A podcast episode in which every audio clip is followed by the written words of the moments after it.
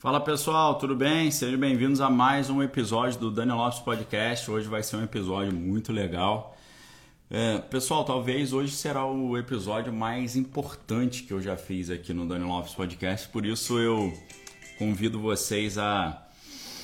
Uh, peço a vocês aqui, eu sugiro a vocês né, de convidar os seus amigos para assistirem conosco a esse episódio. Você que está aí no Instagram, você tem aí um, um aviãozinho por meio do qual você pode fazer esse convite.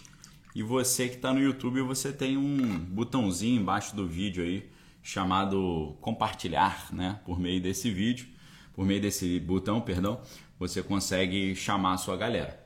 Perfeito? Então vamos lá. Tema de hoje é Tenet, cinema e ocultismo. Tema seríssimo, tema urgente, tema contemporâneo, tema que tem tudo a ver com o que nós estamos vendo no mundo hoje. Obrigado, Andressa, aí, que compartilhou. Obrigado a todos. Pessoal, é, muitas vezes acontece uma coisa muito estranha, que você assiste um filme e esse filme meio que prevê o que vai acontecer no futuro. É claro que a gente hoje sabe que isso faz parte de uma de um detalhe chamado uma tática chamada programação preditiva, mas esse filme ele guarda coincidências tamanhas que se tornam quase inacreditáveis com o que nós estamos vendo acontecer no mundo exatamente hoje. Vocês têm noção disso? O que nós estamos vendo acontecer no mundo hoje isso tudo, muito do que está acontecendo no mundo hoje, já estava explícito nesse filme. E hoje você vai perceber como a pessoa que não mergulha na jornada do conhecimento, ela não tem condição de entender o que está acontecendo no mundo. Ok?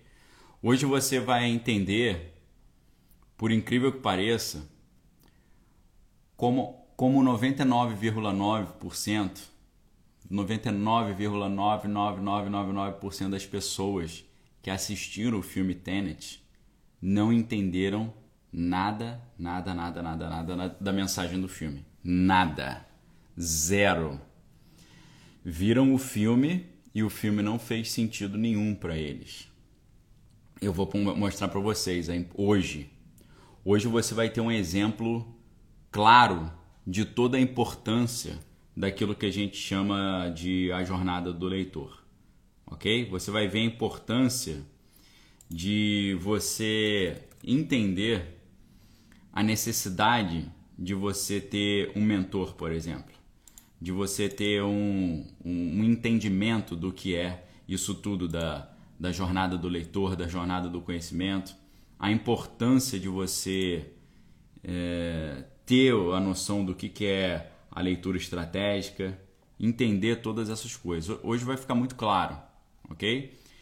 Uh, nós já nós já falamos sobre isso abertamente quando a gente fez aquela semana da leitura estratégica. Vocês lembram?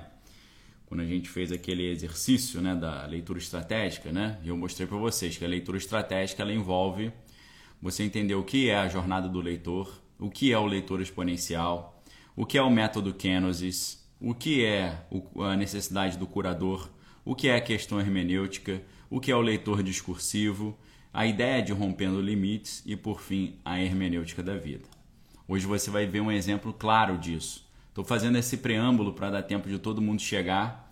Eu ficaria feliz se hoje a gente batesse recorde de pessoas aqui conosco ao vivo, tá?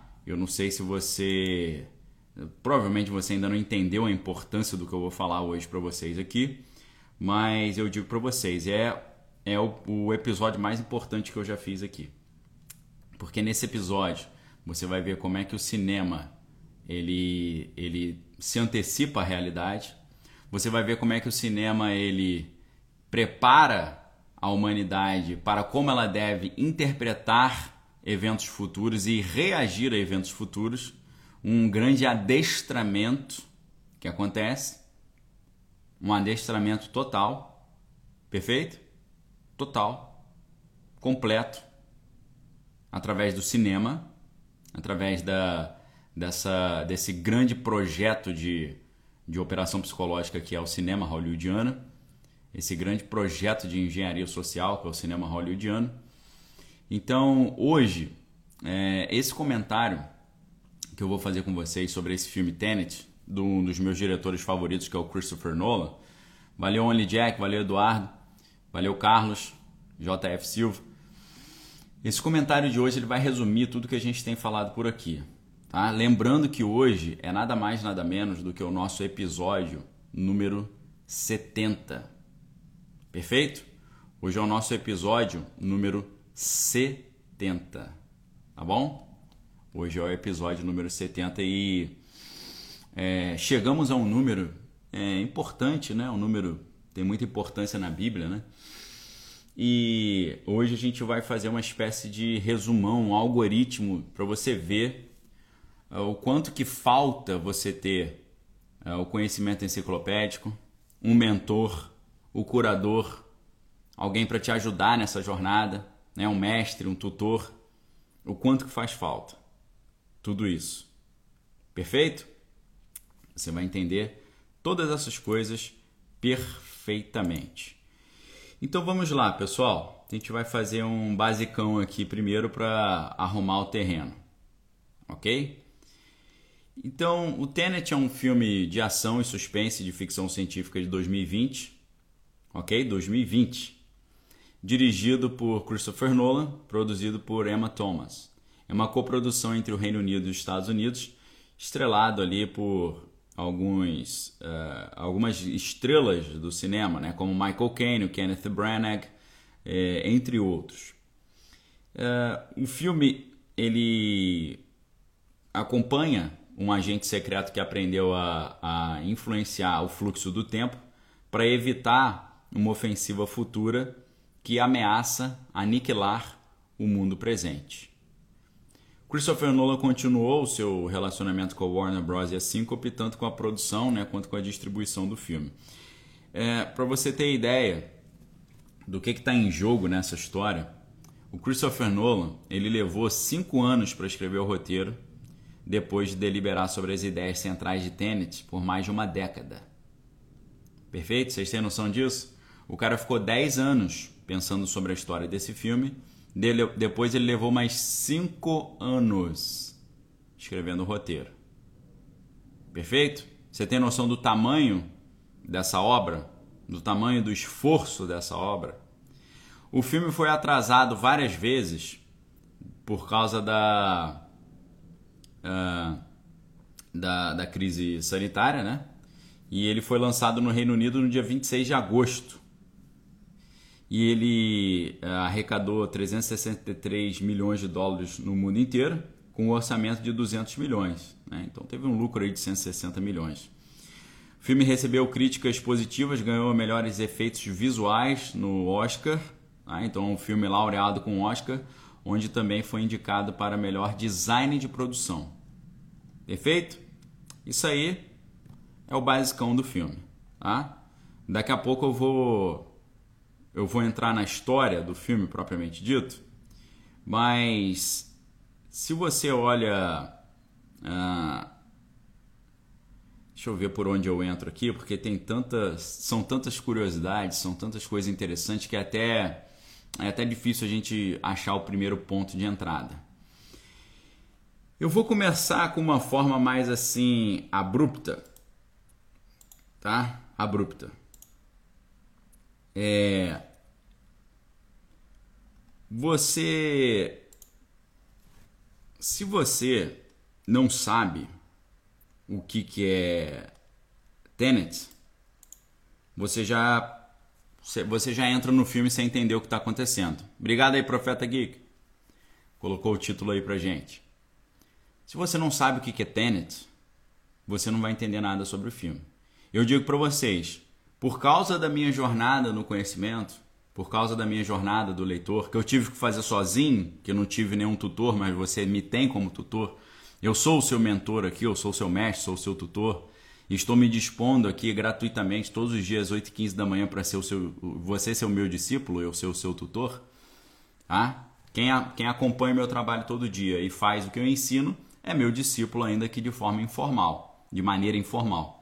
É claro que quem estuda no Clube de Leitura Daniel Lopes, quem está fazendo o curso Proteja Sua Mente, são discípulos mais formais. Vocês, alguns são formais, como a Camila que está aí, a Camila Sasazaki, que assiste nossos cursos, mas tem muitos discípulos que são informais aí, tá?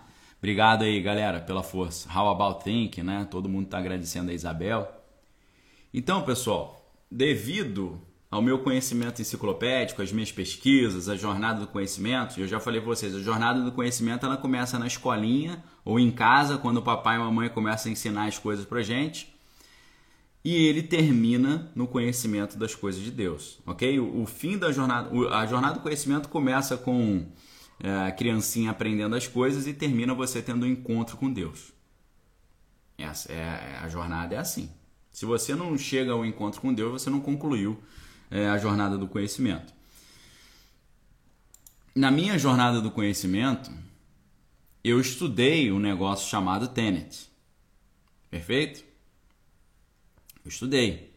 Quando eu vi que o Christopher Nolan ia lançar um filme chamado Tenet, eu falei: é, eu sei o que, que esse filme está tratando e eu sei para onde, de onde ele está saindo e para onde ele quer chegar.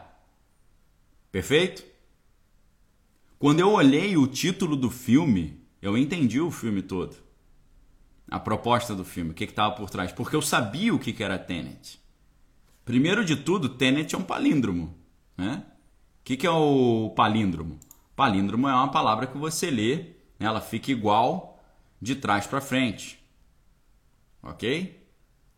Então, o, uh, o palíndromo é o, o, título do filme é um palíndromo, né? Palíndromo vem do grego palin, que significa para trás ou novamente, e dromo, que é caminho ou rua ok?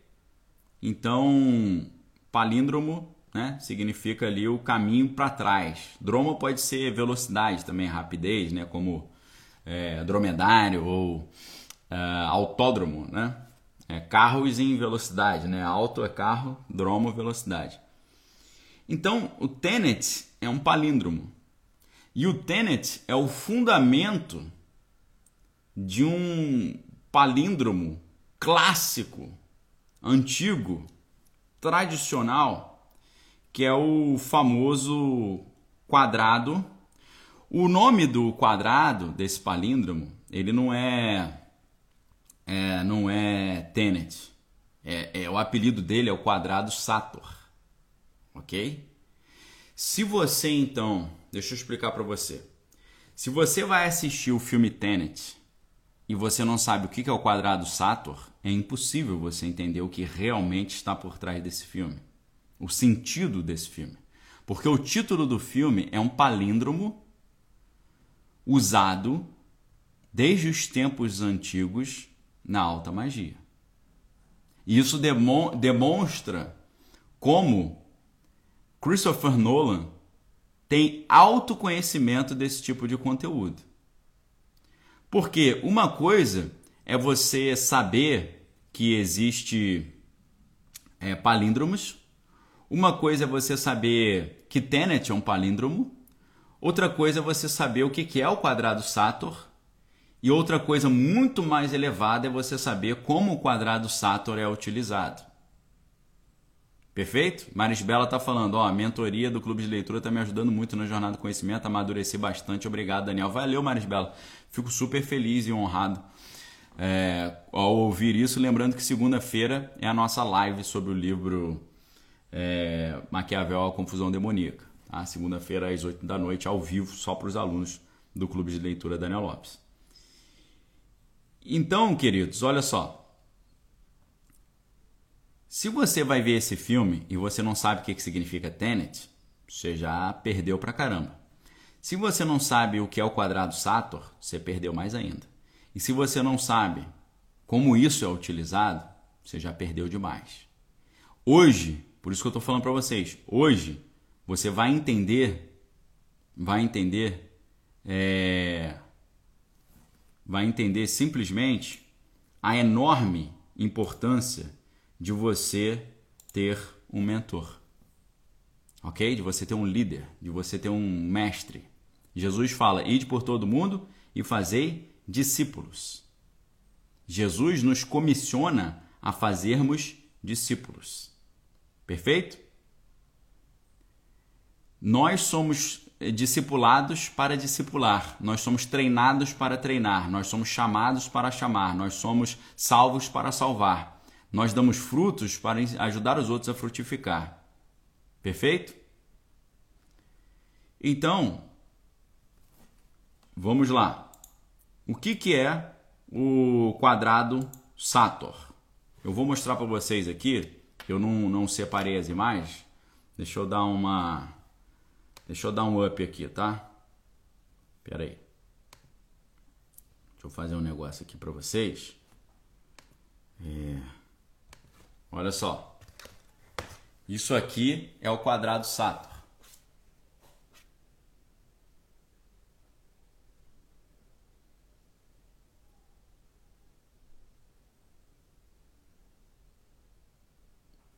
Ok, galera? É isso aí que você viu, tá bom? Você tem um quadrado então, na primeira linha está escrito Sator, na segunda linha está escrito Arepo, na terceira linha está escrito Tenet, na quarta linha está escrito Ópera e na quinta linha está escrito Rotas. Ok? Só que aí a grande questão em jogo aqui é o seguinte, tá? Deixa eu colocar para vocês aqui novamente tá bom? Em cima está escrito Sator, né? Se você lê ao contrário, está escrito Rotas. Se você lê embaixo Arepo, ao contrário, Ópera. Se você lê Tenet, Tenet é a mesma coisa, daqui para lá e de lá para cá. E se você lê Ópera, você lê Arepo, ao contrário. Se você lê Rotas, você lê Sator ao contrário. Então o Tenet é a estrutura central desse desse quadrado. Perfeito? Ok? Então olha só, deixa eu ajeitar a câmera aqui. Tá? Para você entender o mistério aqui, ó.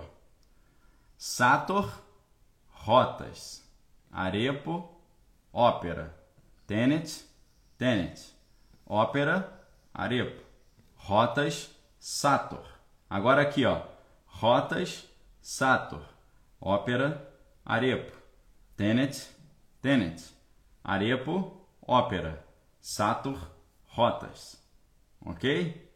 Se você ler assim, assim, assim, assim, assim, assim, tá? É assim que funciona. Tá bom? Então, é, se você não sabe da existência desse quadrado, você já não, não, não, não entendeu a moral da história do filme. Perfeito?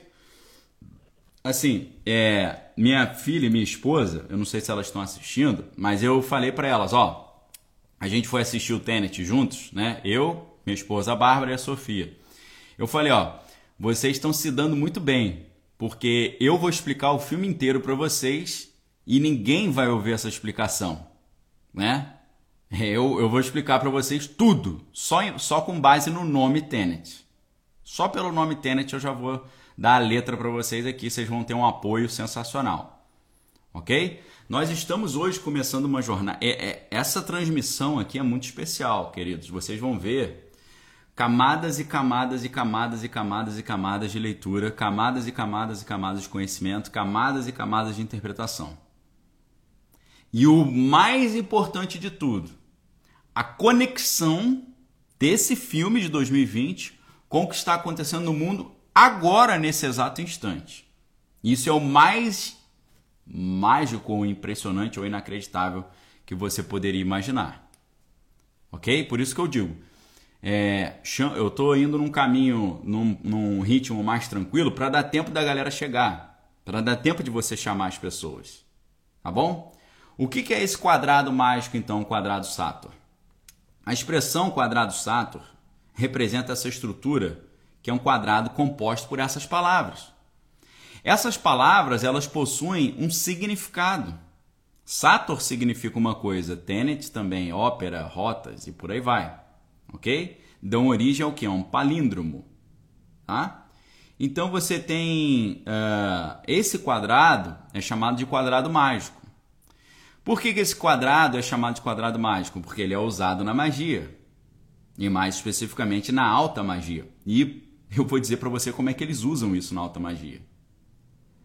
Então, ao dispor isso, essas letras de uma matriz quadrada, você tem uma estrutura ali dos quadrados mágicos. As cinco palavras se repetem se forem lidas da esquerda para a direita, da direita para a esquerda, de cima para baixo, de baixo para cima. E no centro do quadrado, na forma de uma cruz, está a palavra Tenet. Esse quadrado ele aparece em vários achados arqueológicos em diversas partes da Europa. Ele já foi encontrado em ruínas romanas, na Inglaterra, é, no castelo de Rochemort, em, no, na Siena, na parede da catedral, na abadia de Colepardo, lá em Santiago de Compostela, ok? Então é um negócio que está disseminado ali. O exemplo mais antigo que foi encontrado é o das escavações de Pompeia, encontrado em 1925, é, numa incisão, numa coluna num, uh, num, num, grande ginásio, né? Que, que teve importância ali para estudos sobre essa história do quadrado. Agora, é difícil estabelecer com certeza o significado literal dessa, dessas palavras, mas você tem uma, algumas interpretações possíveis. E essas interpretações vão na linha de, de da gente entender o, o que, que significam essas palavras né? e como elas funcionam numa, numa sequência. Vamos às palavras propriamente ditas. Sator, o que, que significa sator? É um substantivo nominativo ou vocativo de serere. O que, que é serere em latim? No, semear. Então, sator significa o semeador, o plantador, o fundador, ok? Fundador é uma expressão muito importante. O fundador, o progenitor, geralmente um progenitor divino, perfeito? Isso aqui é indispensável para vocês entenderem. Tá? O fundador, o progenitor, um progenitor divino. Vai fazer tudo sentido daqui a pouco. Arepo, o que, que significa arepo? Significa. É, é um termo desconhecido, talvez é um nome próprio, né? ou talvez de origem egípcia, é, formando ali uma forma codificada do nome Harpócrates ou Horhap. Perfeito? É, a palavra uh, tenet Tenet significa segurar, ok? Então, deter, manter, compreender, dominar, dominar, ok? Preservar, sustentar. É a palavra tenet. A palavra ópera é, significa trabalho, né? cuidado, ajuda, serviço, esforço, né? ou problema é, e por aí vai. Rotas significa roda, né? a ideia de girar. Quando você pega então essas palavras e coloca na sequência, né? Sator, Arepo, Tenet, Ópera e Rotas, você tem uma tradução, por exemplo, o agricultor Arepo tem rodas de trabalho. Tá certo? O fundador Arepos é, tem rodas de trabalho. Isso é, o agricultor usa o seu arado como forma de trabalho, tá? O agricultor usa o seu arado como forma de trabalho. Seria essa seria esse o significado. Uma alternativa seria você interpretar a palavra ópera como ablativo em vez de nominativo. Então não seria o trabalho, tá? Então seria assim: o fazendeiro arepo segura as rodas com dificuldade ou com esforço ok? E aí, teve alguém aqui, ó, a Verônica Endles. Parabéns, Verônica. O que que. A Verônica já matou a charada. Parabéns, fiquei muito feliz, ok? É, o pessoal tá perguntando aqui que é arepo. Arepo, é, arepo deve ser um nome próprio, tá? O Sator, que é o semeador. Sator é semeador ou plantador. Arepo é um nome, nome próprio. Ah, é nome de uma pessoa. Não é arepo, não é arepo que é agricultor, não. Sator é o semeador. Agora a Verônica falou, ó, Christopher Nolan então estava falando de uma nova era que estava sendo instaurada no mundo, a fundação de uma ordem nova. Exatamente isso, Verônica. O filme vai falar expressamente sobre isso. Porém, é... tem mais do que isso. O filme fala sobre a instauração de uma, de uma época nova, de uma ordem nova, mas vai muito mais além do que isso. Perfeito? Então, a, primeira interpretação dessa sentença é gramatical, né? Porque você pode ler né, em vários sentidos. Agora, é, você pode ter uma outras leituras né, invertidas. Agora, a palavra arepo, já que a galera está perguntando aí, é uma, um exemplo de rapax legômeno. O que é rapax legômeno? A gente já falou sobre isso aqui. A, o Rapax legomeno ele não, não aparece em nenhum outro lugar na literatura latina. A maioria dos que estudam o quadrado sato concorda que deve, arepo deve ser um nome próprio. Seja uma adaptação de uma palavra não latina ou provavelmente um nome inventado especificamente para essa frase. Né? O Jerome é, Carcopino ele pensou que vinha da palavra celta né, para arado. Tá? Arepo pode significar arado, segundo uma das interpretações. O David Dolber argumentou que representa uma versão hebraica ou aramaica do alfa e o ômega, tá? De uh, aquela ideia, né, de início ao fim. Já o, o J. Griffiths, ele alegou que esse nome veio de Alexandria e tem a ver com o nome Harhop, né, que tomou o lugar do rosto de Apis. Uma origem no Egito greco-romano também foi defendida pelo Miroslav Markovic, que sustenta que a arepa é uma abreviação de Harpócrates, que é o deus do sol nascente, em algum lugar chamado uh, é, Arpon também, né? Então ele sugere corresponder a Sator Arepo, né? E se aceitamos né, que um ou mais nomes de divindade estão codificados no quadrado Sator, então esse quadrado de palavra pode ser considerado uma espécie de mandala teofórica tá bom? E aí, é claro, você tem várias associações mágicas, né, com a ideia de é, o quadrado Sator é um palíndromo ali de quatro vezes e algumas pessoas atribuem propriedades mágicas a ele, lógico, né? Das fórmulas, é, considerando uma das fórmulas mágicas mais amplas né, do Oriente. Tem um artigo sobre o quadrado no The St. Louis Medical and Surgical Journal, volume 76, que relata os palíndromos eram vistos como imunes à adulteração do diabo, que ficaria confuso com a repetição das letras e, portanto, sua popularidade como uso mágico. É... Então, assim, muito usado na, na questão da, da magia também. Na cultura popular, né, claro, né, apareceu em várias, várias obras da cultura popular, sendo a, a mais importante o, uh, a, o filme Tenet. Ok? Agora, o curioso é você perceber que a cena de abertura do Tenet se passa numa ópera. O artista que criou o desenho no filme se chama Arepo. Tenet é o título do filme, bem como o nome da organização secreta que trabalha para salvar o mundo. E o principal antagonista, o bilionário de Moscou, ok?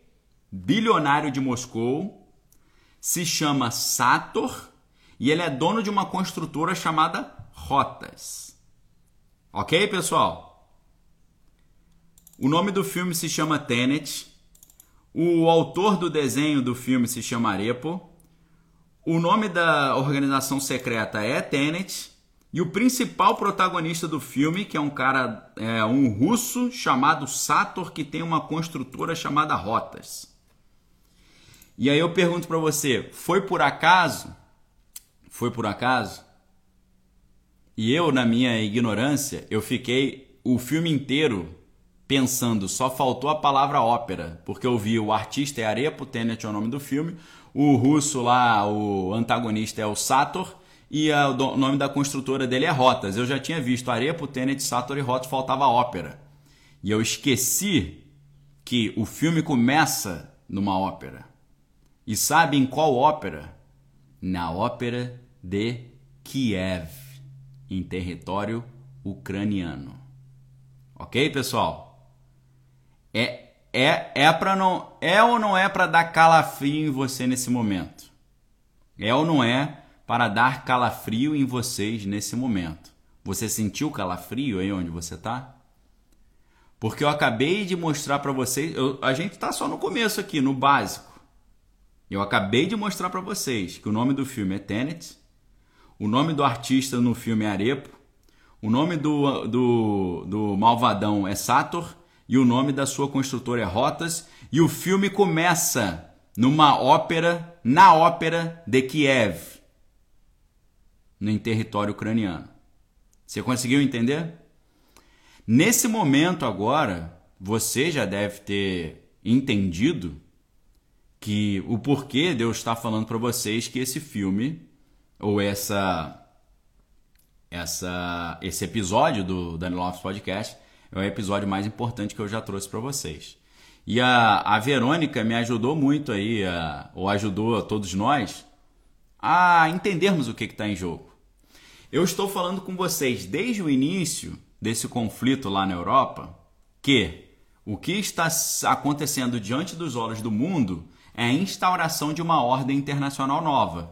Semana, essa semana, o presidente americano acabou de falar: nós estamos diante de uma ordem internacional nova e os Estados Unidos querem continuar é, liderando essa ordem nova.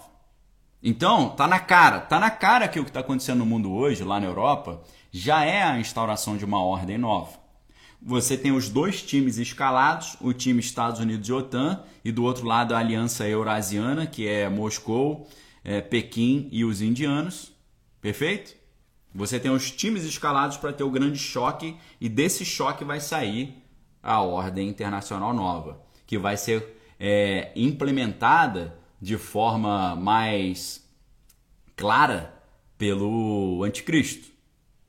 O anticristo vai ser aquele que vai trazer a falsa paz. Perfeito? Então nós estamos vendo o quê? Nós estamos vendo um, uma obra de ficção, que é um filme, trazendo um quadrado mágico é, muito importante na história da magia e na alta magia. Lembrando que a alta magia é quem manda no mundo, ok? Aí você fala, não, quem manda no mundo é Deus. Mas claro, mas o próprio Cristo chamou o inimigo, uh, o inimigo das nossas almas, de príncipe deste século.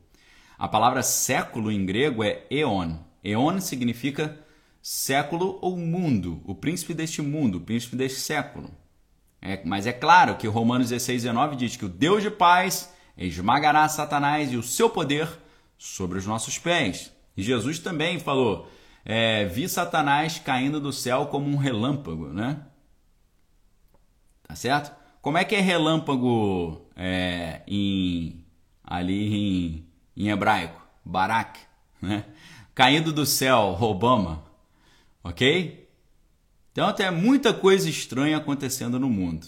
Muita coisa estranha acontecendo no mundo. E talvez esse filme de 2020 ele nos tenha dado o algoritmo para interpretarmos o que está acontecendo no mundo hoje. Perfeito? E eu vou, eu vou te ajudar a entender o que está acontecendo. O que está acontecendo no. O que o quadrado Sator mostra é uma mudança de poder, é uma troca de autoridade, é uma troca hierárquica. O quadrado Saturn na alta magia ele é usado como um símbolo da troca hierárquica, da alternância de poder. Talvez essa seja a melhor expressão. É um símbolo da alternância de poder. Perfeito? O quadrado Saturn é um, é um símbolo da alternância de poder. A Marisa Gomes está perguntando onde assistir esse filme. O lugar mais fácil para assistir é, no, é na HBO, HBO Max. Né? Quem assina HBO Max assiste. Ou você pode pagar R$14,90 para assistir no YouTube, ou pagar R$14,90 para assistir no Google Play, ou pagar R$29,90 para assistir na Apple TV. Perfeito? São os lugares onde você pode assistir. Quem assiste, quem assina, uh, quem assina HBO Max já está liberado para assistir. Perfeito? A Isabel está perguntando, né? Tem algum streaming? Claro, tem no HBO Max. E aí depois, é, você quiser em outro lugar, tem na YouTube para comprar, Google Play para comprar, Apple TV para comprar. Beleza? Luciana está perguntando o nome do filme. É Tenet, tá? O nome do filme aqui no Instagram sempre fica aqui em cima e fixo aqui embaixo. Sempre em cima, sempre embaixo. Tenet, cinema e ocultismo. Ok, pessoal? É, lembrem que Christopher Nolan ficou 10 anos preparando o tema desse filme e mais 5 anos preparando o roteiro. Tá? Ele ficou 10 anos pensando na história, fazendo os cálculos para a história e mais 5 anos prepara, é, escrevendo o roteiro. Aí, fazendo uma brincadeira com vocês aqui, talvez uma brincadeira de mau gosto, esse. Uh, se você pensa 10 anos preparando o filme, mais 5 anos é, escrevendo o roteiro, se você soma 10 com 5, dá 15. E aí eu pergunto para você, você sabe qual é a carta número 15 do tarô?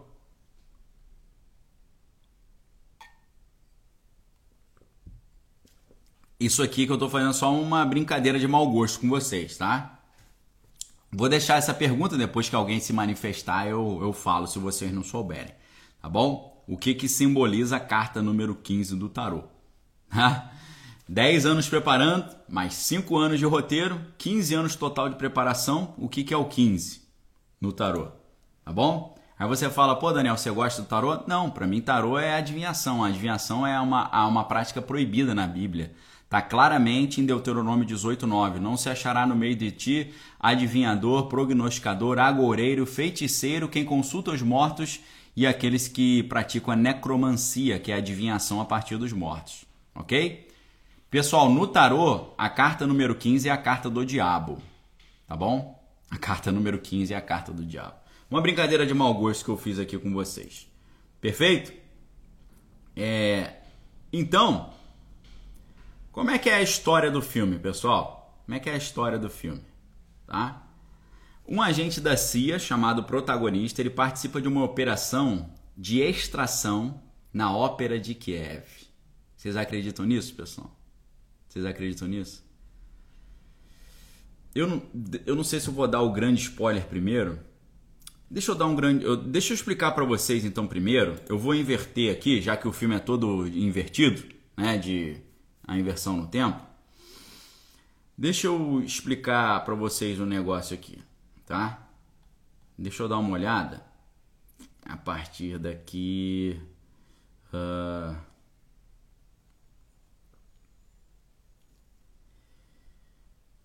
eu vou fazer um negócio, tá? Vou, vou fazer uma, um pequeno jabá aqui para vocês, que é muito conteúdo, eu estou tentando tornar isso inteligível para vocês. Deixa eu pegar aqui o, um serviço aqui. Aqui, ó. Esse aqui é o meu livro Davi, o homem projetado por Deus, ok?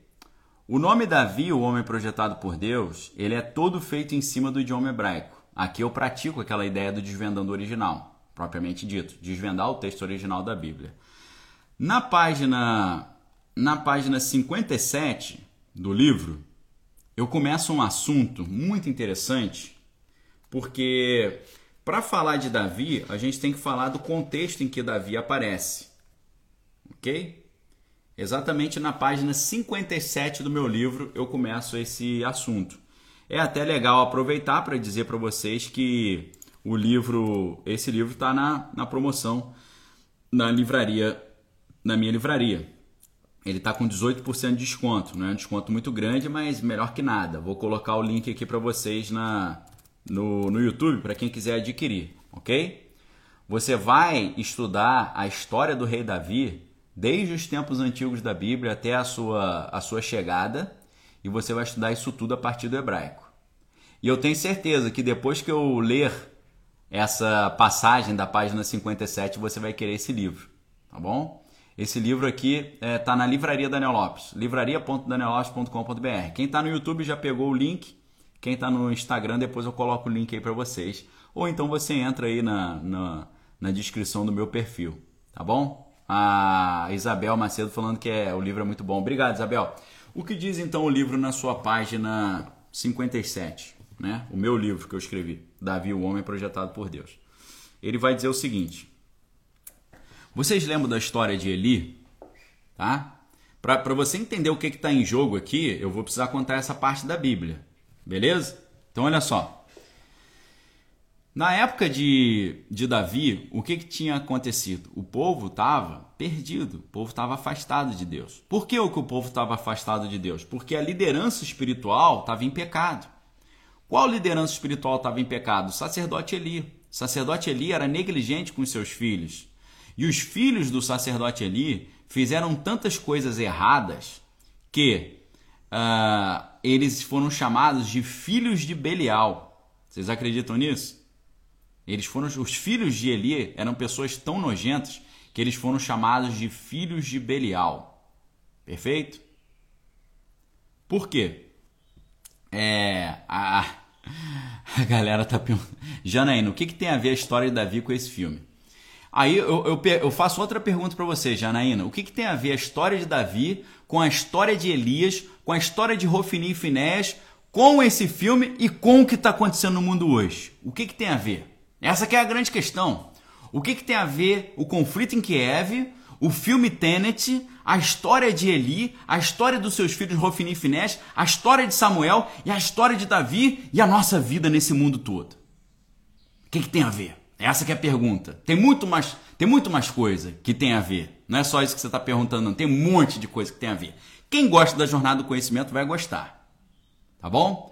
O que, que tem a ver? Quando o povo de Deus está em pecado, quando o povo de Deus está negligenciando com as coisas de Deus, o inimigo vem à tona para enganar a humanidade. Quando o povo de Deus está desatento com o que está acontecendo, o mal cresce, ok? O que está acontecendo no mundo hoje? O povo de Deus está distraído com coisas que não edificam e o mal está crescendo e está dominando o mundo.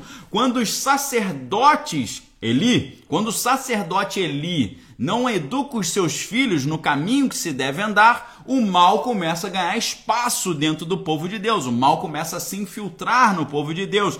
Quando o trigo não está sendo limpo e plantado da forma correta, o joio vem e se mistura com o trigo. Ok? O que nós estamos vendo acontecer no mundo hoje é o bem distraído com as coisas do mundo e o mal crescendo e dominando, e as pessoas do bem que não leem a palavra de Deus não estão entendendo o que está acontecendo no mundo. Perfeito, pessoal?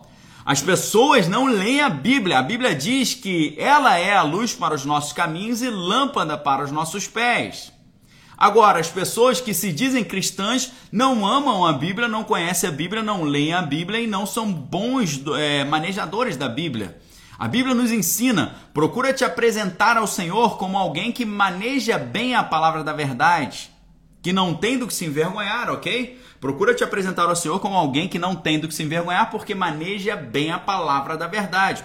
Por que as pessoas não manejam bem a palavra da verdade, não leem a Bíblia, não estudam a Bíblia, não vivem a Bíblia, porque você não pode viver o que você não conhece? O inimigo tem entrado na igreja, a igreja se tornou morna, como a igreja de Laodiceia. Laos é povo de, de que é justiça, é a igreja que vive segundo a justiça do povo. É uma igreja que não vive segundo a justiça de Deus, mas vive segundo a justiça do mundo. Acham que são ricos, mas não são. Acham que enxergam, mas são cegos. Acham que estão é, vestidos, mas estão com as suas vergonhas aparentes. E Jesus fala para essa igreja morna. Jesus diz o seguinte: eu digo para vocês que comprem colírios para os seus olhos de mim, comprem comigo colírio para os seus olhos, comprem de mim ouro refinado e comprem de mim é, é, linho fino para as vossas vestes. Quando a igreja fica morna, o inimigo cresce, se infiltra na igreja. É o que está acontecendo no mundo hoje. Cristãos robóticos, cristãos dominados pelo inimigo, cristãos que não leem a palavra, cristãos que não conhecem o inimigo para se defender dele. Porque o apóstolo Paulo nos ensina o quê? Para que Satanás não encontre vantagem sobre nós, porque não ignoramos os seus ardis. O que, que a Bíblia diz? Meu povo, meu povo se perde porque lhe falta o conhecimento. Esse conhecimento em hebraico não é a palavra normal para conhecer. Conhecer é yadá em hebraico. É a palavra da'at. Da'at significa o conhecimento espiritual, conhecimento das coisas espirituais, entender que é uma batalha enorme no mundo espiritual agora, nesse momento da história, no ano 2022, para a implementação de uma ordem nova, ordem essa nova que será regida pelo que a Bíblia chama de filho da perdição que é o anomos, que é aquele que não tem regra, não tem lei, é o mestre do engano, mestre da iniquidade, que se pudesse enganaria até mesmo os escolhidos. É isso que está acontecendo no mundo hoje. O que aconteceu na época de Eli é o que está acontecendo no mundo hoje. Quem resolveu o problema que os sacerdotes desviados instauraram? Prestem muito bem, prestem muito bem atenção nessa parte, pessoal, por gentileza. Prestem muita atenção nesse momento. Jesus é chamado de filho de Davi, não é? Por isso, Jesus vem com uma tarefa muito parecida com a tarefa de Davi. Davi era um rei enviado por Deus, amado por Deus. O que, que significa Davi? Davi vem da palavra Dod em hebraico, que significa amado. Tá? Só que a palavra Davi em hebraico é Dalet Vav Dalet. Dalet Vav Dalet é uma, é uma palavra muito interessante porque você pode ler essa palavra de várias formas diferentes ok?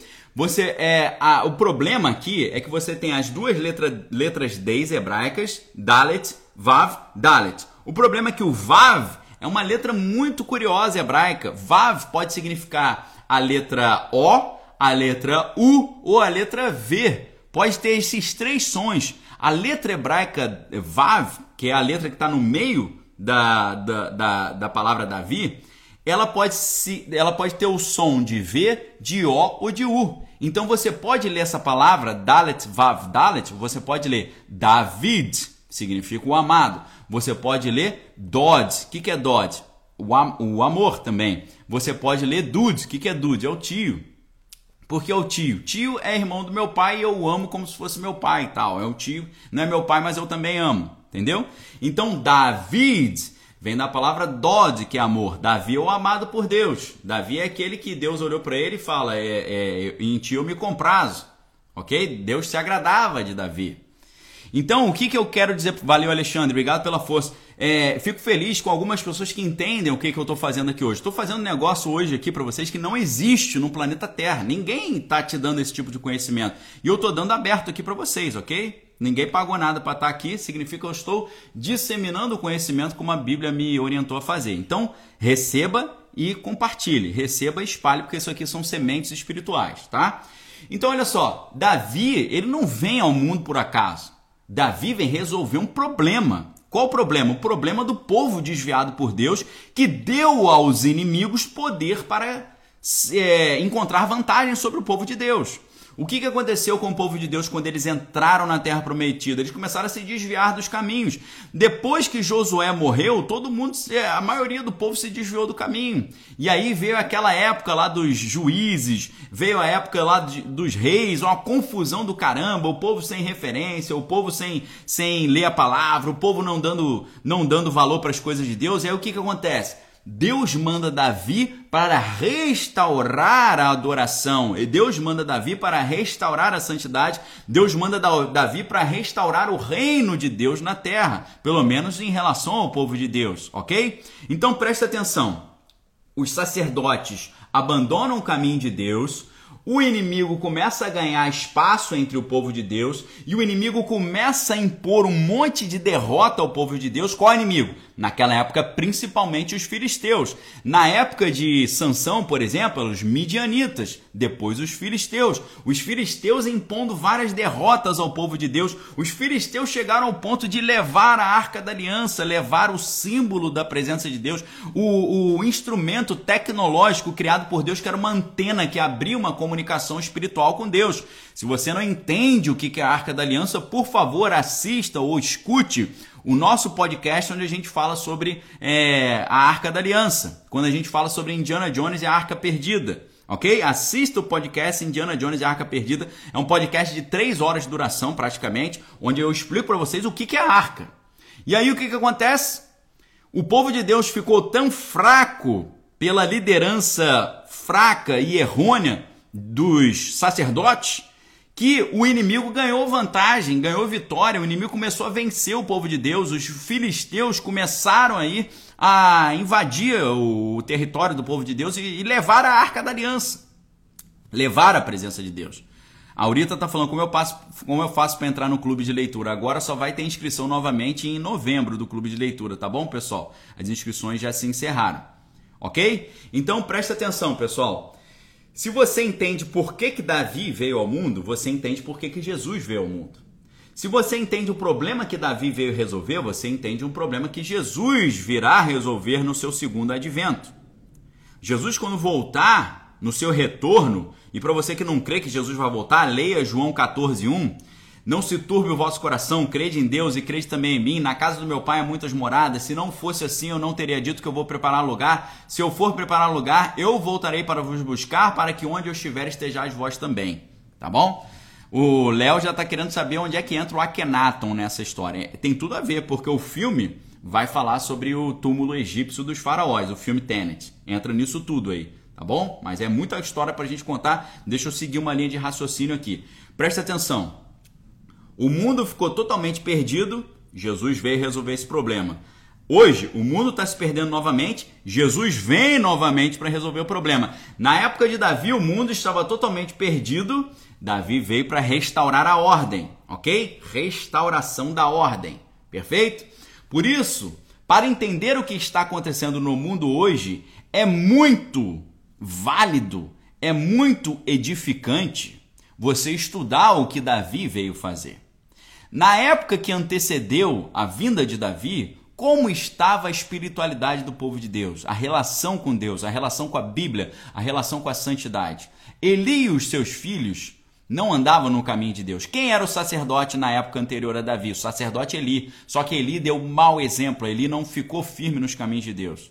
Eli e os seus filhos eram pessoas tão malignas que eles, eles receberam da Bíblia o título de filhos de Belial. A palavra Belial em hebraico significa falha, nada ou destruição, ou seja, eles estão trazendo o que? Destruição. O nome Belial está relacionado a várias entidades malignas, não só a Baal Zevuf, que é o senhor das moscas, que é o Beuzebu, mas também a Behemoth e Belfegor. Esse último foi traduzido, segundo o autor, recente, foi trazido recentemente para a nossa dimensão, ok? Ou seja, é, entidades malignas que estavam presas foram soltas recentemente para ajudarem a trazer ao mundo o que a Bíblia chama de filho da perdição. Perfeito? Belial, ele é, um, ele é uma entidade que cultiva a, a parte mais da, dos é, excessos é, libidinosos, tá? E o principal escudeiro de Belial é Nosferatus, que é responsável por destruir e consumir as energias, o ânimo, a saúde e o bem-estar. Ok? Pessoal, prestem muita atenção. A gente está entrando aqui em contexto de alta magia para você, revelando. Eu, eu, tô, eu tô criando o contexto para você entender o tamanho da força que esse negócio de Tenet tem. Perfeito? Para você entender o peso que essa história de Tenet esse quadrado Sator tem no mundo espiritual. Tá? Vejam que interessante, né? Essa, essas entidades, elas, é, elas incentivam tudo isso que a gente está vendo no mundo hoje, de questões libidinosas. Não só as questões mais da prática libidinosa, mas o vampirismo também. Você vê que no cinema essa moda de vampiro. Né? O vampiro lá, o vampiro Lestat, entrevista com o vampiro, é, Crepúsculo e tal. Agora passou um pouquinho essa moda, né? Mas vejam que tava super na moda, negócio de vampiro, todo mundo querendo ser vampiro, achando lindo ser vampiro, né? Vampiro chique, vampiro moderno. Agora, a associação de Belial com esse cenário que a gente vê no mundo hoje não é por acaso, porque essas características estão diretamente relacionadas ao seu nome. A raiz do nome Belial é Baal, que significa a ideia de roda. Ok? Roda, rotas. Tá certo? Ok? Vou dar uma pequena pausa aqui, pessoal. Vocês estão entendendo a profundidade do conhecimento que eu estou trazendo para vocês? Ok? Você não vai ver isso em lugar nenhum. Perfeito? Olha, olha, olha a quantidade de, de valor que eu estou trazendo para vocês, de conteúdo. Perfeito? Então, olha só. Davi veio numa época em que o mundo estava começando a ser dominado por Belial. Davi veio interromper o domínio de Belial. O que, que o domínio de Belial traz? Promiscuidade, traz o negócio de vampirismo, traz essas coisas todas. Isso estava, é, é, esse tipo de força espiritual estava vigorando na época de Davi. E na época agora atual é o mesmo espírito que está vigorando. E como é que é o nome? Como é que é o nome dessa entidade? Belial. E Belial é o que? Significa o que? Roda. Roda, rotas. Ok? Rotas. Beleza? Fluir, escorrer, falha, o nada. Ou seja, ele faz o vigor esvaecer, a energia se perder, a alegria ser destruída. O que, que a crise sanitária fez com o mundo? Tirou a energia, tirou o vigor. O que, que essa enfermidade faz com as pessoas? Deixa as pessoas fracas deixa as pessoas com os, o, sem, sem energia. Tira, tirou a crise sanitária, tirou a alegria do mundo. As pessoas veja o tamanho do, dos problemas psiquiátricos que estão acontecendo no mundo hoje. A quantidade de pessoas com problemas psicológicos, psiquiátricos. Ok? Estão conseguindo entender? É, é essa entidade que está ganhando campo. E é por isso que Jesus vai voltar. É por isso que Cristo vai voltar. A galera tá falando da rota, né? Rota da seda também. Deve ter a ver, com certeza. Em hebraico, pessoal, o nome Belial ele está associado a uma curiosa gama de significados. A gente tem a palavra Belial relacionado com Tebel. Tebel significa confusão, como está em Levítico 18, 23. Associada ao que? A Babel. Bab é torre, El é Deus. Bab, El era a torre que eles queriam fazer para chegar até Deus. Mas aí Deus falou: de jeito nenhum, não vai ter uma torre para chegar até mim. Eu vou transformar a Babel, a torre de Deus, na Babel, que é a confusão. Perfeito? Olha só.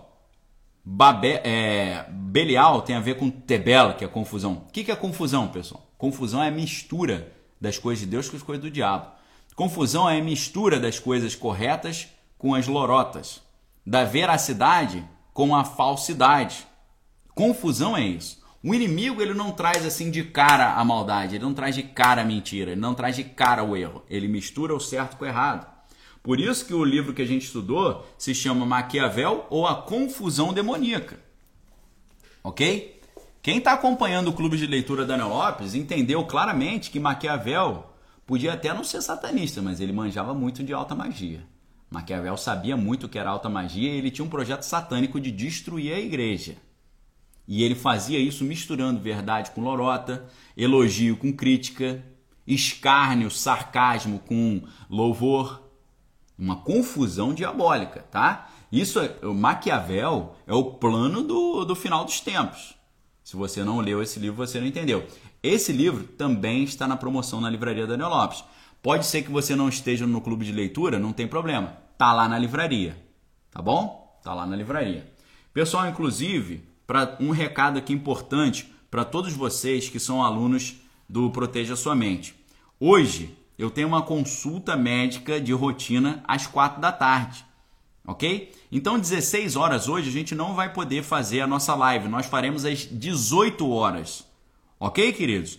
Por favor, anotem isso aí no, no seu caderninho, tá? Infelizmente, o único horário que eu consegui foi o encaixe, foi às 16 horas. Então, 16 horas eu tenho compromisso. A nossa live de hoje de atualização de conteúdo com os alunos do curso Proteja Sua Mente será às 18 horas. Ok? Caros alunos, desculpe eu falar assim em cima da hora, mas foi um encaixe. Tá? Minha esposa estava com a consulta nesse horário, ela trocou o horário e abriu uma oportunidade para mim, tá bom? Por isso que eu não avisei antes, foi uma oportunidade que surgiu, tá bom? Isabel, Isabel, minha, ah, minhas queridas alunas aí, ó. Isabel, Malu Castle, todos aí. Lembrem disso, por favor, anotem aí. A nossa live hoje vai ser às 18 horas, excepcionalmente. Perfeito? Vamos voltar aqui porque a gente tem muito conteúdo legal. Hoje eu tô, hoje eu tô querendo entregar conteúdo para vocês, ok? Hoje eu estou, Adriana também, valeu Adriana, obrigado vocês terem anotado aí que eu sei que vocês são as alunas mais assíduas que tem ali. Então olha só, é... Hoje é festival de conteúdo, pessoal. Festival de conteúdo aqui para vocês, tá? Separei esse dia, essa sexta-feira, para fazer um derrame de conteúdo aqui, uma, uma fluxo, né? uma onda de conteúdo. Babel é o espírito que domina, dominou na época de Davi, Davi veio arrebentou com ele. Dominava na época de Jesus, na primeira vinda de Cristo, Cristo arrebentou com ele. Ele está querendo dominar de novo. Só que Jesus vai voltar e vai arrebentar com ele novamente ok? Então, quando você entende a etimologia da palavra Belial, você vai entender o, o grande cenário que está por trás disso e o quadrado Sator, que tem o Tenet, vai fazer sentido, o filme Tenet vai fazer sentido também. A, a Roquel, é, Roquelina Reis perguntando se ainda dá para fazer parte do curso, infelizmente não, tá? Mas no segundo semestre a gente vai ter novas oportunidades, beleza? Então olha só, Tebel significa confusão, tem a ver com Belial. Tablit significa consumir, ou seja, quer consumir as coisas do bem. Beló significa tributo, ou seja, aquilo que consome as nossas riquezas. Balal significa misturar, amassar, semelhante a Babel, que é confusão. Ok? É, tebalul significa catarata. Olha só que interessante. Né? Belial tem a ver com tebalul. Tebalul significa é, catarata, os olhos embaçados, como se houvesse nele uma mistura ali de líquidos, né? Você não consegue enxergar. Tem a ver com a palavra abal, em hebraico significa pranto, que é o fluir das lágrimas. Tem a ver com a palavra hebraica beló, que significa velho ou usado, ou seja, a vida vai embora, perde o brilho, perde o perfume, perfeito? É, barralo significa perturbar, berralá significa pavor, calamidade. Yabelo significa úlcera, ou seja, uma ferida. E balá significa devorar, tragar ou engolir.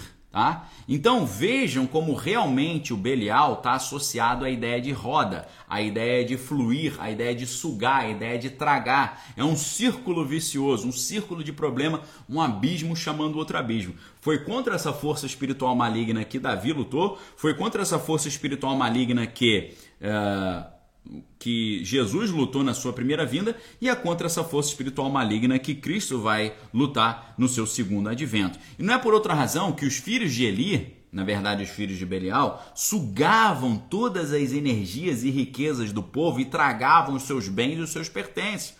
O Rofini e Finés, filhos de Eli, estavam sugando o povo, tá? Na realidade, então, agora a gente vai entrar na grande questão. Na realidade, as estações do ano são usadas para outras coisas além de marcar o tempo. As entidades espirituais malignas utilizam as estações do ano para determinar o seu período de domínio territorial. Perfeito? E esse domínio territorial, ele é, é essa alternância de domínio territorial, ela é feita com base no quadrado Sator. O quadrado Sator, ele instaura a alternância de poder. Perfeito? Instaura essa alternância de poder. Você tem ali é, no hemisfério. É claro que as estações do ano no hemisfério norte são uma coisa, as estações do ano no hemisfério sul são outras coisas. Perfeito? Então, olha só. Valeu, Isabel. Deus te abençoe. Presta atenção. Ah, a kombucha Teca Kombucha. Acho que aprendo mais com o pastor Daniel do que em seis anos de educação teológica que fiz no seminário. Gratidão. E se eu te, e se eu te disser, Teca, que tá vindo um ensino teológico aí inovador, uma coisa que não existe, para o segundo semestre, ok? no segundo semestre nós teremos uma oportunidade de estudar a jornada do cristão teologicamente, baseado na teologia, de forma sistemática. Se preparem, ok? Então, olha só: no hemisfério norte, o ciclo das estações funciona de um jeito, no hemisfério sul, o ciclo das estações funciona de outro jeito. E eu digo para vocês: sempre que as estações mudam, tá? Outono, inverno, primavera, verão, toda mudança de estação tem uma mudança de hierarquia, de troca de poder. Ok? Imagine que o mundo, imagine o mundo como vários quartéis generais. Tá? Um quartel general no. Uh, um quartel general seria cada estação. No momento, a gente, a gente aqui no hemisfério sul, agora a gente está no outono, né? E a Esther, valeu Esther, obrigado aí. É, nós estamos no outono e no hemisfério norte acho, acho que eles estão entrando na, na primavera, né? Vamos, vamos fingir que a gente está no inverno ainda. Vamos supor, quando nós estamos no, no verão, o, o hemisfério norte está no inverno. Quando eles estão na primavera, nós estamos no outono, tá? Então imagine cada estação do ano sendo governada por uma entidade. Na mitologia grega era assim. Quando vinha o inverno era porque entidades mais frias, mais da morte, vinham para a Terra. Quando era verão, é porque as entidades da é, primavera. Primavera é quando a Perséfone era liberada lá do Hades, né? O, o Hades liberava a Perséfone para voltar para a Terra e ela trazia a vida, trazia a, jo, a jovialidade, trazia a fertilidade, trazia a alegria, ok?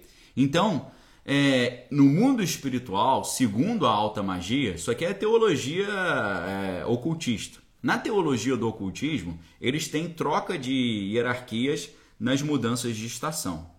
Tá bom? Então você tem a primeira festa no hemisfério sul é a festa de outono, que é o que é a festa de Sator. É a primeira festa, que é o semeador, OK? E ali você tem naquela época uma entidade que governa. Eu não vou falar o nome dessas entidades aqui, porque eu não quero dar moral para essas entidades não, mas está nesse livro aqui, tá? Página 59. Eu estou na página 59 do livro Davi, o homem projetado por Deus. Então olha só, é, a primeira festa, pensando só em hemisfério sul, tá pessoal? No hemisfério sul, a primeira festa na alta magia é a festa de outono ou a festa Sator, que é o semeador. Perfeito? Quando que ela acontece? Dia 21 de março. Aconteceu agora há pouco. Beleza? Então olha só. É... Cada letra também do nome Sator está associada a uma entidade. S é Shiva, A é Abaddon, T é Tammuz, ok? R, Rimon e por aí vai. Esses são ali os capitães que governam no mundo espiritual nessa época. A segunda festa é a festa é, Arepo, que é a festa de inverno, que começa dia 21 de junho aqui no hemisfério sul. A terceira festa é a festa Tenet. Tenet significa segurar, manter, compreender. Acontece no dia 23 de setembro, tá bom? A quarta festa coincide com o, a quarta festa é a Black Sabbath, ou é a ópera, a ópera do mal. Tá certo? Ópera. Olha a palavra ópera. Ok? O que, que é a ópera? Ópera é a parada mais sinistra, que é o dia 31 de outubro. Perfeito? O filme começa onde, pessoal? Fica, o filme começa na Ópera de Kiev. Tá bom? Na Ópera de Kiev. Só falta eu, eu não olhei esse detalhe no filme, mas só falta no filme aquela invasão da ópera de Kiev acontecer no dia 31 de outubro. Aí, aí tem que dar um prêmio pro Christopher Nolan de doutor em ocultismo, tá bom? Agora, essa essa festa, ela já essa essa é, essa é a festa mais sinistra, que é essa festa em homenagem ao príncipe do, do mal lá. A quinta festa é a festa do verão, que é dia 22 de dezembro, tá bom? No hemisfério sul. Perfeito? Então, esse poder, essa poderosa entidade, que é Beuzebu, associada a Belial, atuava na vida dos sacerdotes de Israel daquela época, destruindo a sua santidade e trazendo ali miséria, lascívia, entre muitas outras coisas. Isso é o que as entidades estavam fazendo com Israel através de Eli, Rofini e Finéias. E era contra essas forças do mal, que trazem causa e destruição, que Deus estava levantando Samuel e Davi. Agora, Onde estão os homens levantados por Deus para acabar com isso tudo no mundo hoje? Ok? E a Bíblia vai dizer, no versículo 12 ali de 1 Samuel, que Rofini e Finés não conheciam o Senhor. O motivo dessa loucura toda que a gente vê no mundo hoje, e dentro da igreja também, se deve ao fato que as pessoas também não conhecem a Deus. Pois não passaram pelo novo nascimento, não nasceram da água, que é o arrependimento, a palavra, a limpeza, o batismo, e do fogo, que é o batismo com o Espírito Santo. Perfeito? Não passaram por esse novo nascimento. Por que, que o mundo hoje está indo para essa zona de trevas? Por causa disso também. Tá? Porque é, os, os sacerdotes não têm esse conhecimento, não buscam isso e estão dando margem para que o mal ganhe campo e ganhe espaço. Perfeito? Olha a quantidade de conteúdo que a gente está trazendo hoje. Tá bom? Quando a gente olha então o quadrado uh, Sator, né? A gente vai ver o que? Começa na ópera, ópera, que é uma das palavras do quadrado, de Kiev. O artista que criou o desenho foi o Arepo. Tenet é o nome do filme e o nome da organização secreta. O, o bilionário russo é o Sator, que é dono da construtora Rotas. Ok? Perfeito? Então, o que está acontecendo, pessoal? Vamos ver agora algumas semelhanças da, do filme com o que está acontecendo hoje.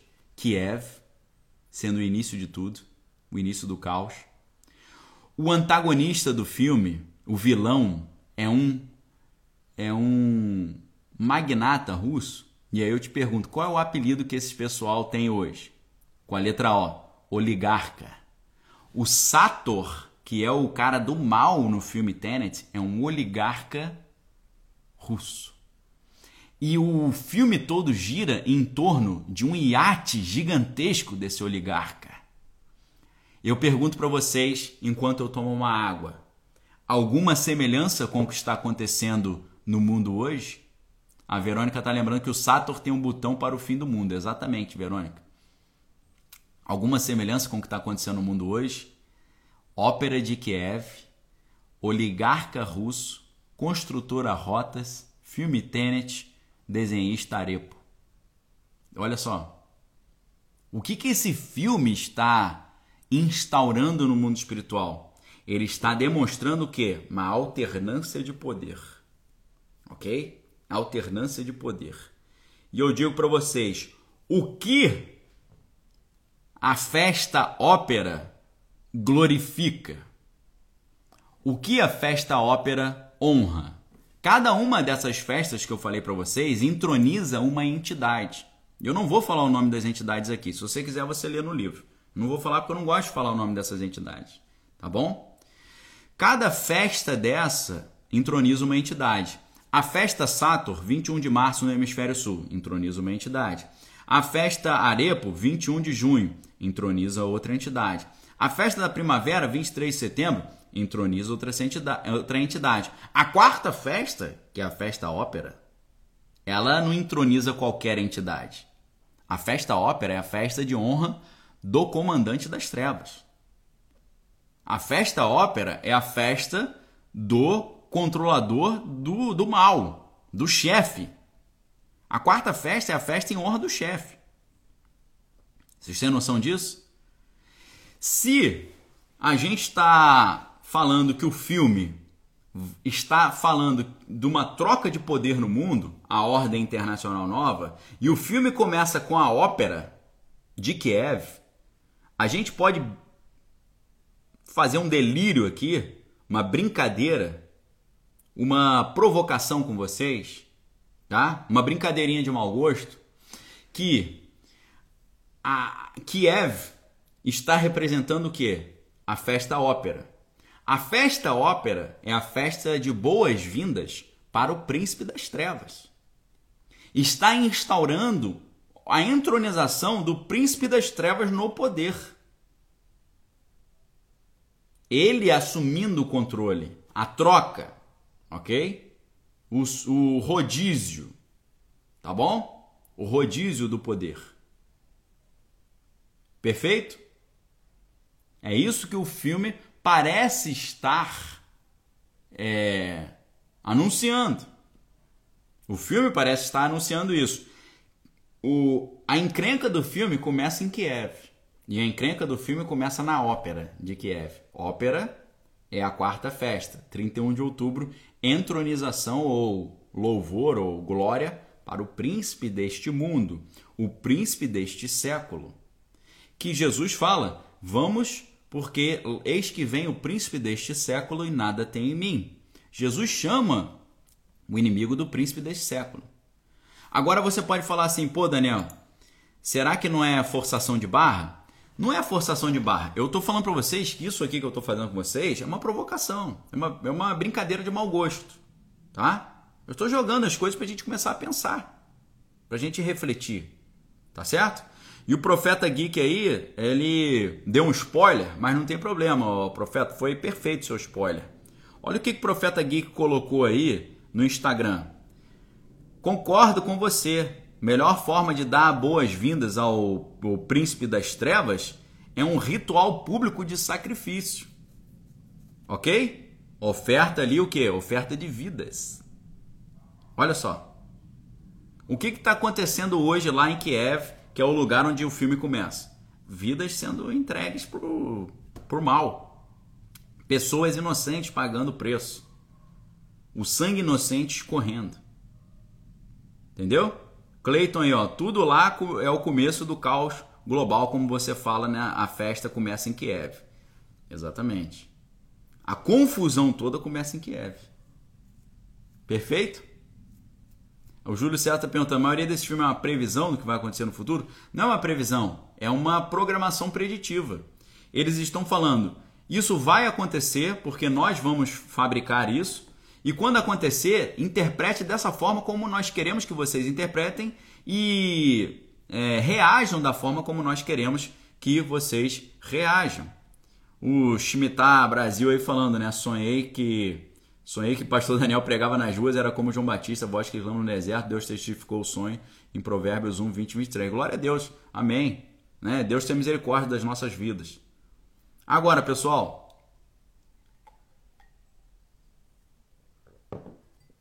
Você pode estar achando que a minha brincadeira de mau gosto é, não tem fundamento. É, não, não deve ter fundamento mesmo. Eu não estou dizendo que o que eu estou falando para vocês é a verdade. Eu estou pro, propondo uma reflexão para vocês. Perfeito? Agora, eu quero apresentar alguns pontos dessa reflexão que corroboram essa minha viagem na maionese aqui, essa brincadeira de mau gosto que eu estou fazendo com vocês. Eu, eu preciso perguntar para vocês, tá? Nós já vimos aqui no filme Ópera de Kiev, magnata russo, ok? Magna, oligarca, deixa, deixa eu usar o termo certo. Ópera em Kiev. Oligarca russo. Iate, superiate do oligarca, tá? Kiev, oligarca, superiate. O que está acontecendo com os oligarcas hoje? Estão perdendo seus superiates, tá bom? E eu estou dizendo para vocês que isso tudo aqui que a gente está vendo no filme está anunciando que a encrenca em Kiev é a, é a ópera. O que, que é a ópera? A ópera é a festa para dar as boas-vindas para o príncipe do mal. Perfeito? Agora, você fala assim: ah, Daniel, não tem nada a ver, pô. O negócio de ópera, Kiev, príncipe do mal. Vamos olhar um pouco mais o filme. Vocês lembram da cena em que eles estão tentando desmantelar o, o aparelho que vai destruir o mundo, enquanto o Sator, que é o oligarca, tá lá na tá lá no seu super. Vocês lembram dessa cena? Recordam disso? OK? Agora pensa só, o Sator é o fundador, tá? Sator significa fundador ou progenitor divino. Olha só que doideira. É, o tenet significa quem domina, quem sustenta, quem preserva. Olha só. Saturn no filme é o fundador desse projeto diabólico. O Tenet é o grupo que preserva. A palavra Tenet significa preservar. A ópera, a palavra ópera significa trabalho, cuidado, ajuda, serviço ou esforço e problema. Ópera também significa problema, porque é opus, né, o trabalho. quando você vê no acusativo. Ok? Então olha só como está tudo conectado. O Sator é o fundador do problema, o Tenet é o grupo que tenta preservar, a ópera é o início do problema, ópera significa isso, Sator significa fundador. O Sator no filme, que é o Kenneth Branagh, que é o oligarca russo, ele é o iniciador do problema. O Tenet é o grupo da sociedade secreta lá que tenta preservar o mundo. Tem tudo a ver. Ópera pode significar problema, por causa da palavra opus. E rotas é a roda que faz girar o que? A alternância do poder. Perfeito?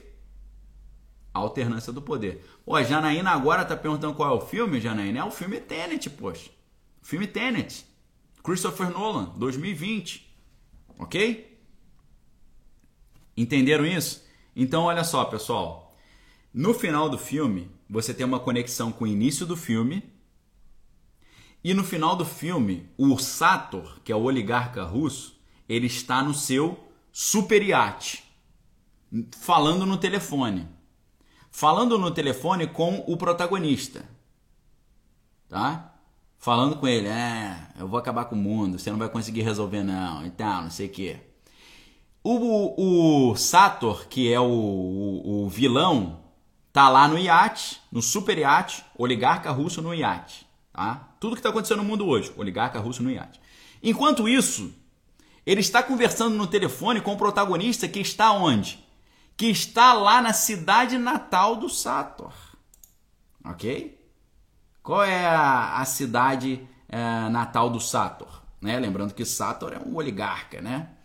Então, uh, eles vão lá para a cidade natal do cara, naquela região, e nessa, nessa região, eles estão ali tentando salvar o mundo.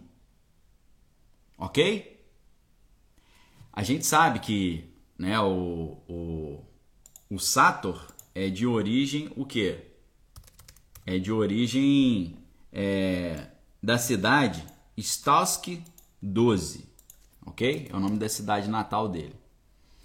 É, Deixa eu ver aqui. Essa, essa história é muito interessante.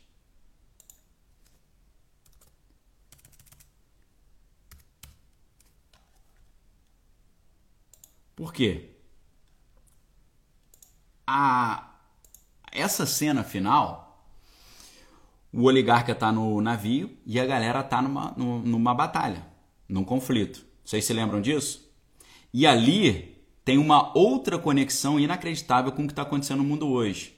Você vê que os soldados eles têm uma identificação no braço, colorida, uma faixa colorida no braço. Vocês já viram isso que hoje, lá em Kiev, o pessoal de Kiev tem uma faixa amarela no braço e o pessoal de Moscou tem uma faixa vermelha no braço, para eles não terem aquele negócio de um abater o outro sem querer? mais uma coincidência do filme com a realidade atual. Nós temos oligarcas, iates de oligarcas, ópera em Kiev, soldados com faixas coloridas no braço. Tá? No filme, as faixas são azuis e vermelhas. Hoje, as faixas são amarelas e vermelhas. Amarela de Kiev, vermelho de Moscou. Perfeito? Olhem as coincidências, tá?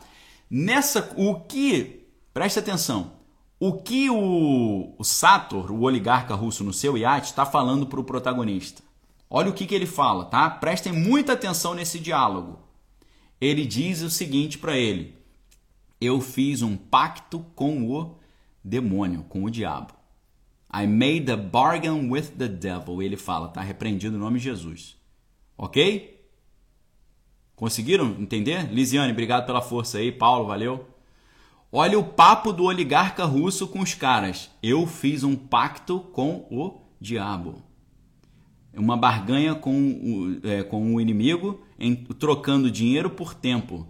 Vendemos os nossos futuros e agora você está prestes a cometer o mesmo erro, ou seja, você está prestes a fazer o mesmo pacto.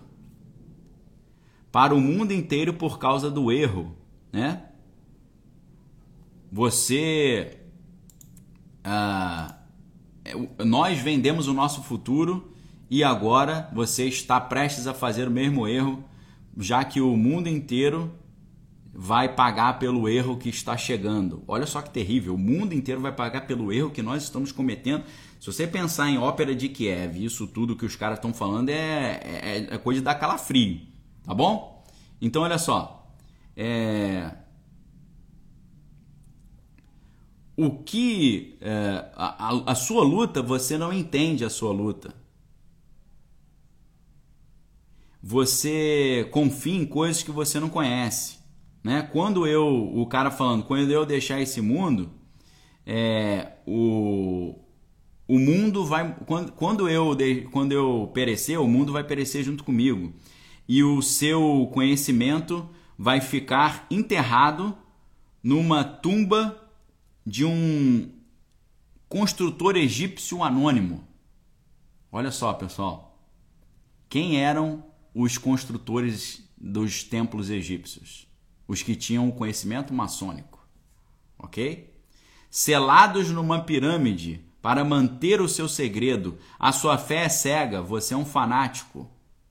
E o que é, o, todos os fanáticos tentam é destruir é, é, o mundo. Eu estou, é, eu estou criando um novo mundo abandonado ali, né, numa torre cristalina, para lançar uh, o Armagedon. Eu estou lançando o início do Armagedon, o cara fala. Tá certo? Agora é, é tempo de mudar de direção. Uh, esse mesmo esse mesmo destino vai afetar os nossos filhos e as gerações todas que estão por vir. Entendeu? É um negócio assim, pessoal, simplesmente inacreditável. E aí o cara fala: Poxa, mas se você fizer isso, você vai prejudicar o seu filho também. Porque o Sator ele tem um filho na, na história. Aí sabe o que, que o Sator termina falando? O meu maior pecado foi trazer um filho a um, a um mundo que eu sabia que estava terminando. Mas eu acho que Deus vai me perdoar. Olha só, o meu pior pecado foi trazer um filho ao mundo, um mundo que eu achei que eu está, que estava terminando. Aí ele fala, isso é coisa de louco. Aí, ele aí o Sator fala, não, isso é coisa de um Deus. Eu sou um Deus. Esse diálogo, pessoal, esse diálogo mostra, confirma o que, que a gente está falando até aqui. Esse diálogo em que o Sator diz que ele fez um pacto com o demônio que ele quer trazer o Armagedon, que ele ah, que ele fez isso tudo de propósito e que ele vai, ele quer perder a vida, mas levar o mundo junto com ele. E ele está falando: meu maior pecado foi trazer um filho ao mundo, num mundo que eu sabia que ia acabar. Lembrem, pessoal, que Sator significa o quê? Progenitor geralmente divino. Se você olha a tradução de Sator, é semeador, plantador, fundador, progenitor geralmente divino, o originador. Ele está se colocando como Deus que mandou Jesus para o mundo, para um mundo que estava acabando. Ou pior ainda, ele está se colocando como o demônio que manda para o mundo o anticristo para destruir o mundo, o destruidor de mundos. Ok? Olha, olha que conexões loucas. Olha que, que loucura esse diálogo desse filme e você pensar que o cara ficou 15 anos preparando o assunto do filme, mais 5 anos escrevendo o roteiro. Não é por acaso, pessoal. Eu digo para vocês, quando eu vi esse filme, eu entendi a questão do, do quadrado Sator, da influência maçônica, das sociedades secretas, eu entendi isso tudo. É o anúncio do fim dos tempos. Só que, pessoal, quando eu vi esse filme em 2020, eu não tinha como saber a conexão com Kiev, com oligarcas russos, com os iates dos oligarcas e com a encrenca acontecendo em Kiev e com os soldados com uma faixa no braço identificando a cor. Isso eu não tinha. Eu, eu não tinha é, como saber isso. Agora, revendo esse filme hoje, dia 25 de março de 2022, e olhando o que está acontecendo no, no mundo, é um negócio que é aterrorizante é um negócio que é de dar calafrio. Né? É um negócio que você fala, pô, não é possível, meu irmão. Como é, como é que tem como ter tanta coincidência assim? A ópera de Kiev, poxa, os soldados com banda no braço, colorida, os oligarcas russos nos seus gigantes iates.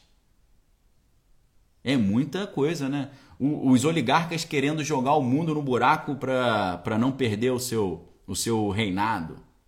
Isso que a gente fez vai prejudicar as próximas gerações. O cara falando, eu fiz um pacto com um demônio, eu sou um deus. O Sator falando, que é o personagem do Kenneth Branagh. Não é realmente um negócio aterrorizante isso? Mas eu quero dizer para vocês, pessoal, que isso que ele está falando, eu vou implementar o Armagedon, eu vou implementar o Apocalipse. Na verdade, pessoal, o que o que eu preciso dizer para vocês é: o Apocalipse não é a vitória do mal. O Apocalipse é a vitória de Cristo sobre as forças do mal. Ok? O Apocalipse é a revelação de Jesus Cristo. O Apocalipse é Jesus mostrando quem ele é de verdade e vindo para proteger o seu povo, para salvar o seu povo, para aqueles que estão firmes com Jesus Cristo e ouvirem de Cristo, servo bom e fiel, entre no descanso do seu Senhor. Tá certo? Agora o, o Aragão está falando quais foram os livros que você leu para poder fazer esse insight. Eu acho que é para poder fazer esse insight eu fiz a jornada da minha vida inteira, quase. Mas esse livro, o meu livro, tem muito desse conteúdo. Ok? O livro Davi, um homem projetado por Deus. Tá bom? Então, queridos, assim como Davi veio resolver o problema de Belial, Jesus está voltando para resolver esse problema. E o Deus de paz esmagará Satanás e o poder do inimigo debaixo dos nossos pés. Ok, queridos? Deus de paz esmagará Satanás e o poder de, de, do, do inimigo debaixo dos nossos pés. E aí Jesus vai cantar: Onde está a morte, o teu aguilhão? Onde está a morte, a tua vitória? Tragada na cruz foi a morte. Jesus, com o sopro da sua boca, vai desbaratar todos os, todo o exército do anticristo. Assim, simples assim. Então, em vez de você olhar esse filme e ficar preocupado, olha esse filme e veja que o mundo está todo engatilhado para o inimigo tentar implementar o seu reino, que vai meramente durar sete anos. Mas no final desses sete anos, meu amigo, os céus serão rasgados, todo povo, língua, tribo e nação verá o Filho de Deus vindo com os milhares dos seus anjos, com seu exército celestial, desbaratando os soldados do anticristo, e com o sopro da sua boca garantindo a vitória. Descerá sobre o Monte das Oliveiras, vai abrir um caminho no Monte das Oliveiras para que o seu povo ali que estava cercado pelo inimigo tenha um refúgio. Ele vai entrar pela porta do Messias em Jerusalém, a porta que estava fechada, conforme ele for passando por cima do cemitério que colocaram ali para tentar impedir a entrada do Messias, as pessoas irão, as pessoas que estão ali sepultadas ressuscitarão e ele será entronizado em Jerusalém, não apenas como o rei dos judeus, mas será entronizado como o rei do mundo, o Pantocrator, o Senhor do universo. Se você tem essa esperança, então diga Maranata, ora venha, Senhor Jesus, ok, queridos? Essa é a mensagem. Essa mensagem mostra para você que o mal existe, mas mostra para você que o bem vai vencer. E que o bem está dizendo para você: vem para o meu lado que você vai vencer. Aquele que crê em mim, ainda que morra, viverá. Ok? Quem quiser vir após mim, negue a si mesmo e tome a sua própria cruz. Quem quiser vir a, a, após mim, siga o meu caminho. Se vocês, disse Jesus, se vocês permanecerem na minha palavra, eu permanecerei em vós e dar-vos-ei de conhecer a minha verdade. Conhecereis a verdade, a verdade vos libertará. E se o Filho vos libertar, verdadeiramente sereis livres. O que Jesus disse para a igreja de Laodiceia? Vomitar-vos-ei da minha boca porque vocês são mornos. Mas o que, que Jesus disse para a igreja de Filadélfia, a igreja que ama o seu irmão? Pela sua fidelidade, vocês serão livres da grande provação que está para vir sobre o mundo. Amém, queridos? Então é o que eu digo para você: quem for fiel a Deus, quem andar nos caminhos do Senhor, será livre da grande provação que está para vir sobre o mundo. Fique fiel a Deus, porque Ele vai te livrar dessa grande provação. E não apenas isso, você vai fazer parte do pelotão de Cristo para anunciar o ano aceitável do Senhor, curar os enfermos, é, libertar os cativos, porque Jesus nos comissionou a fazer isso, isso por todo mundo, pregar o evangelho a toda criatura. Quem crê e for batizado será salvo, quem não crê será condenado. Esses sinais acompanharão os que crerem, meu nome expulsarão demônios, curarão os enfermos. Se tocarem, se tomarem algo mortífero, não lhes fará mal nenhum, ok? Faça opção por Cristo. Consagre a tua vida a Deus, ele vai te revelar tudo que você precisa saber, porque o Espírito de Deus confirma com o nosso espírito que nós somos filhos de Deus e o Espírito de Deus é o vento que te conduz no caminho, como o próprio Cristo ensinou: quem é nascido de Deus não sabe de onde vem, nem para onde vai, mas é conduzido pelo vento do Espírito, porque o que é nascido da carne é carne, mas o que é nascido do Espírito é Espírito. Aquele que não nascer da água do Espírito não herdará o reino de Deus, mas quem nasce da água do Espírito é conduzido pelo vento do Espírito e tem o anjo do Senhor acampado ao seu redor, porque o anjo do Senhor acampa ao redor daqueles que o temem e os livra, porque quem é do Senhor o maligno não lhe pode tocar, porque nós que reconhecemos que Cristo é o nosso único, exclusivo e suficiente Senhor e Salvador, estamos escondidos no esconderijo Altíssimo, na sombra do Onipotente, de forma que nenhuma arma forjada contra nós poderá prevalecer. Nós teremos o capacete da salvação, a espada do Espírito, o escudo da fé, as sandálias do Evangelho da paz e a couraça da justiça. Ok, queridos? É uma batalha final, é uma batalha pesada, porque o, o, o príncipe do, das trevas, o príncipe desse século, vai enganar muitos, aqueles que não estiverem firmes na rocha. Como o apóstolo Pedro, muito, muito sabiamente, muito sobrenaturalmente, ele nos ensina lá em 1 Pedro 3, é, capítulo 1 Pedro 2, é uma passagem maravilhosa em que ele vai mostrar que quem crer na rocha que é Cristo de forma alguma será confundido ou de forma alguma será envergonhado. Olha só o que, que Pedro diz. É, 1 Pedro capítulo 2, versículo 1. Despojando, portanto, de toda maldade, dolo, de hipocrisia, inveja, de toda sorte de maledicência, desejar ardentemente como crianças recém-nascidas, o genuíno leite espiritual, para que por ele vos seja dado crescimento para a salvação, se é que já tens a experiência de que o Senhor é bondoso, chegando-vos para ele a pedra viva, rejeitada sim pelos homens, mas para com Deus eleita e preciosa, também vós mesmos, como pedras vivas, sois edificados casa espiritual para ser sacerdócio santo, a fim de oferecer sacrifícios espirituais agradáveis a Deus por intermédio de Jesus Cristo. Por isso está escrito na Escritura: Eis que põe em si uma pedra angular eleita e preciosa, e quem nela crer não será de modo algum confundido ou envergonhado. A palavra grega é kateskino, não vai ser envergonhado nem confundido. Para vós, portanto, que credes, a pedra é uma preciosidade, mas para os que não creram, a pedra que os construtores rejeitaram, essa veio a ser a principal pedra de esquina e pedra de tropeço e rocha de ofensa. São estes os que tropeçam na palavra, sendo desobedientes para o que também foram postos. Vós, porém, sois raça eleita, sacerdócio real, nação santa, povo de propriedade exclusiva de Deus, a fim de proclamardes as virtudes daquele que vos chamou das trevas para a sua maravilhosa luz, vós sim, que antes não eram povo, agora sois povo de Deus, que não tinhas alcançado misericórdia, mas agora alcançaram misericórdia. Amém, queridos?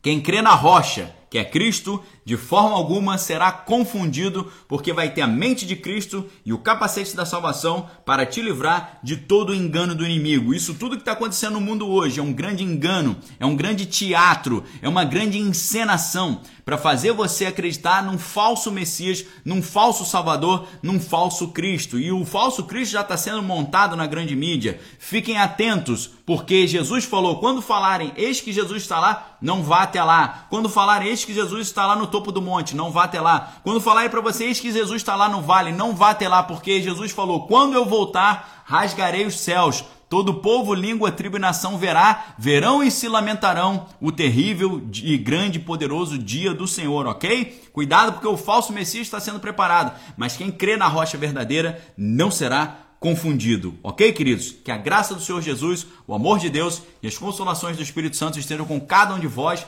não só hoje, mas para todo sempre. Isso tudo que eu fiz para vocês aqui é um exemplo do que é ser um cristão brain costa, um cristão com a mente pegando fogo pelo poder de Deus. Usar filme, usar história, usar tudo para anunciar o ano aceitável do Senhor, pregar o evangelho de forma coerente com o mundo atual, estar fazendo o que Pedro diz em 1 Pedro 3,15, estejais preparados para dar a razão da tua fé a todo aquele que vos pedir, ok? A gente precisa estar preparado para dar razão da nossa fé a esse mundo que anseia ardentemente pela revelação dos filhos de de Deus, ok, queridos? Fiquem com Deus, excelente semana. A gente volta aí com mais conteúdo no canal Daniel Lopes. Sol... Estou soltando vídeos assim indispensáveis no canal Daniel Lopes no YouTube, vídeos vitais. Acabei de soltar um vídeo hoje dizendo para você que o monstro está reagindo e a gente tem que entender como é que é esse contra-ataque desse monstro aí. Dei uma olhada no vídeo de hoje, 6 da manhã. Obrigado aí, Dani eh, Spies, orando por mim e pela minha família. Conto com a oração de vocês, todos vocês que são povo de Deus aí, que são povo de oração. Nós contamos com a oração de vocês, ok? E eu peço que Deus abençoe vocês 100 vezes mais pelo carinho e pela atenção, tá certo? Fiquem com Deus, forte abraço, examine suas coisas, retenha que é bom, obrigado pela audiência, valeu pessoal, fiquem com Deus.